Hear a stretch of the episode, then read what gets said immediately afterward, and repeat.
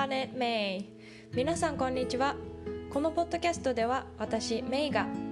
海外生活やビーガンライフバイリンガル教育読書を通して学んだことをシリコンバレーからお届けしています。皆さん今日はどんな一日をお過ごしでしょうか、えー、カリフォルニアは今日もとってもいい天気でですね。最近は最高気温21度ぐらいになって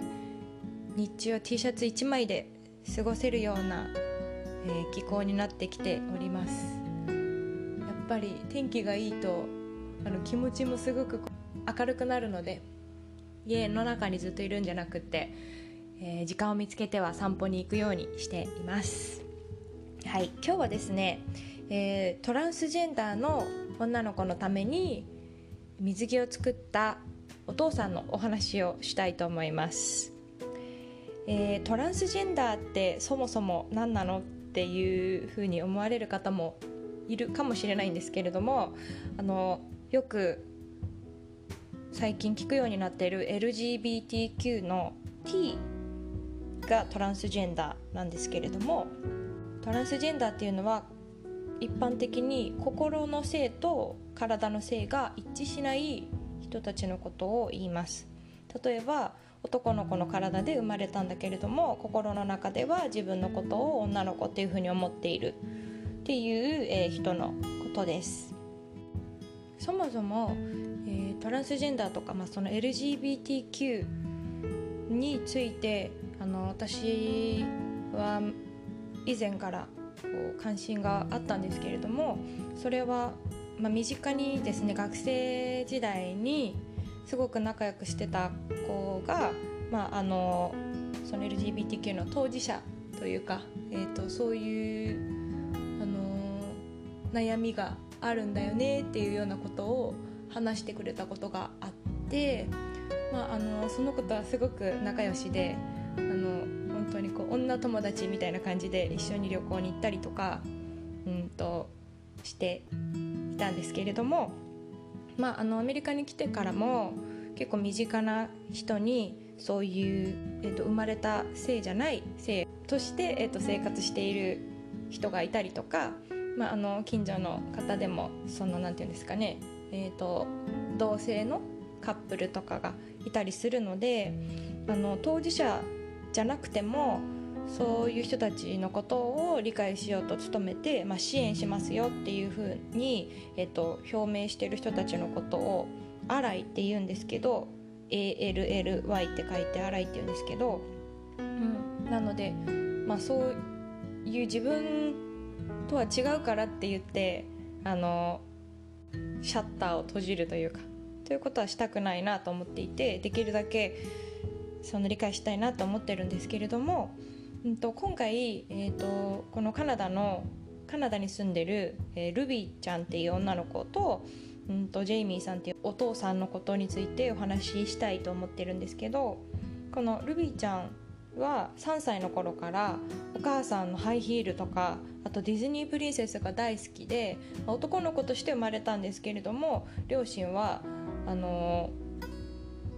ちょっとそういう違いがあることに、まあ、幼い彼女が幼い頃から気づいていたそうなんですね。で、まあ、あのそういう子どもたちを支援するサポートする、えー、コミュニティとかがカナダにはがあるそうでそういうところにこう参加したりして、まあ、ルビーちゃんが8歳の時にお父さんのジェイミーさんがもし男の子から女の子になりたいんだらあなたもそうできるんだよって話したら、まあ、彼女は毎日女の子になりたかったっていうふうに言ってそれからは、まあ、学校全体にもあの女の子になりますっていうような公表をしたそうなんですね。でやっぱりこう子どもたちの中にはじっとこう見つめてきたりとかいろいろその体のことを質問してきたりする子もいたそうなんですけれどもほとんどの子がこう温かく励ましてくれたりとかサポートをしてくれたそうです。で、えー、ルビーちゃんが11歳になった時に他の女友達が着てるようなビキニが着たいっていう風に両親に言ったそうなんですね。ただこうお店に水着を買いに行った時にそのトランスジェンダーの子供が安心して着られるような、まあ、ビキニだったり水着がほとんどなかったそうなんですね。でこう手作りして水着を作ってあげたりしたそうなんですけれどもそうするとこう全然ビキニっぽくないあの形の水着になってしまって、うん、こうルビーちゃんも気に入らなかったりっていうことがあったという経験から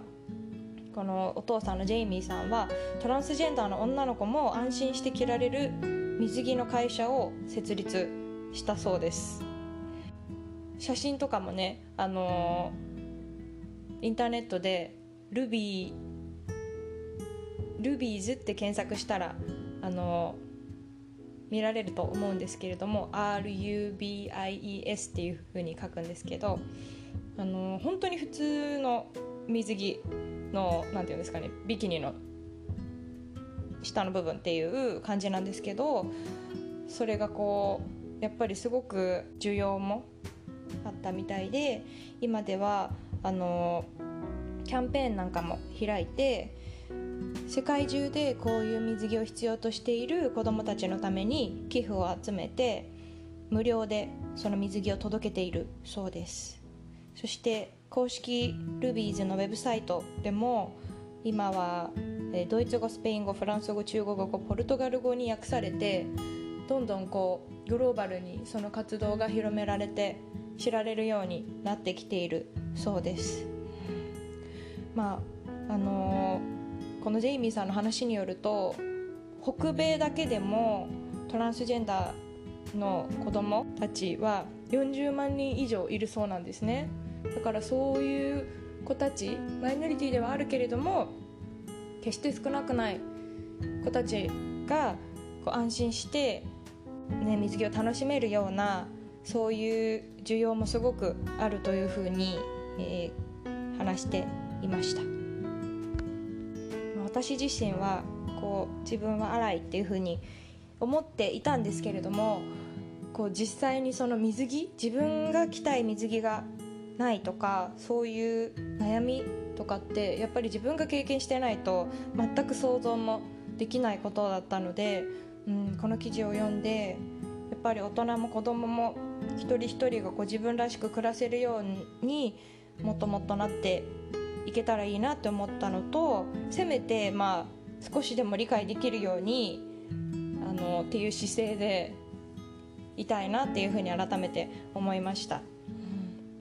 ちなみにこのルビーズの掲げているえーと、モットーというかが「Every girl deserves to shine」っていうんですけど、まあ、どの女の子も輝く資格があるというか、うん、輝くべきだっていうような意味なんですけどそれがすごくやっぱり、うん、その通りだなって私も思ったので今日はこのことについてお話をしました。はいえー、お茶会をですね何度もこのポッドキャストでお知らせしているんですけれどもあのすごく好評をいただいてあの温かい感想なんかも終わった後にいただいているんですけれども2月は、まあ、あのできるだけこう海外の生活の様子ですとか教員として働くことについてですとか、まあ、ビーガンのこととか興味があることとまあ、できるだけお話しできたらと思っているのでもし興味がある方はこのポッドキャストの概要欄にある、えー、公式 LINE の方に、えー、お茶会希望っていう風にメッセージをいただけたら嬉しいです。今日も最後まで聞いてくださってありがとうございました。それではまた次回のポッドキャストでお会いしましょう See you next time!